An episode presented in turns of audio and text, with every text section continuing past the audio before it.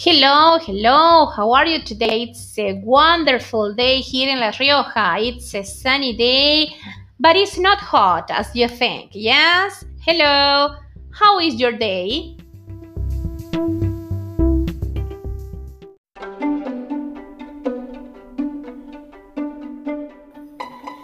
Well, now we are going to know each other. My name is Maria Rosa, but most of people that know me call me Romina.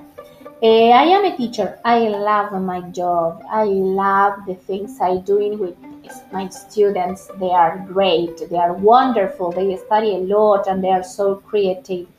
Um, they, they live uh, in a wonderful world and they show me what are their expectations for it.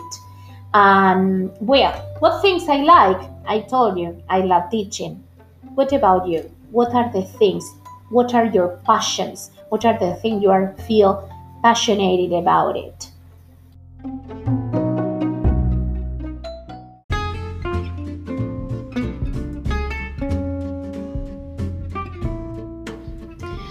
Well, great. I am fascinated when the things that you tell me and what are your passions. Great. All those all of the ideas that you tell me are great. Well, now I'm going to ask you another thing. Now, what things you passionate today? In which things are you passionate today?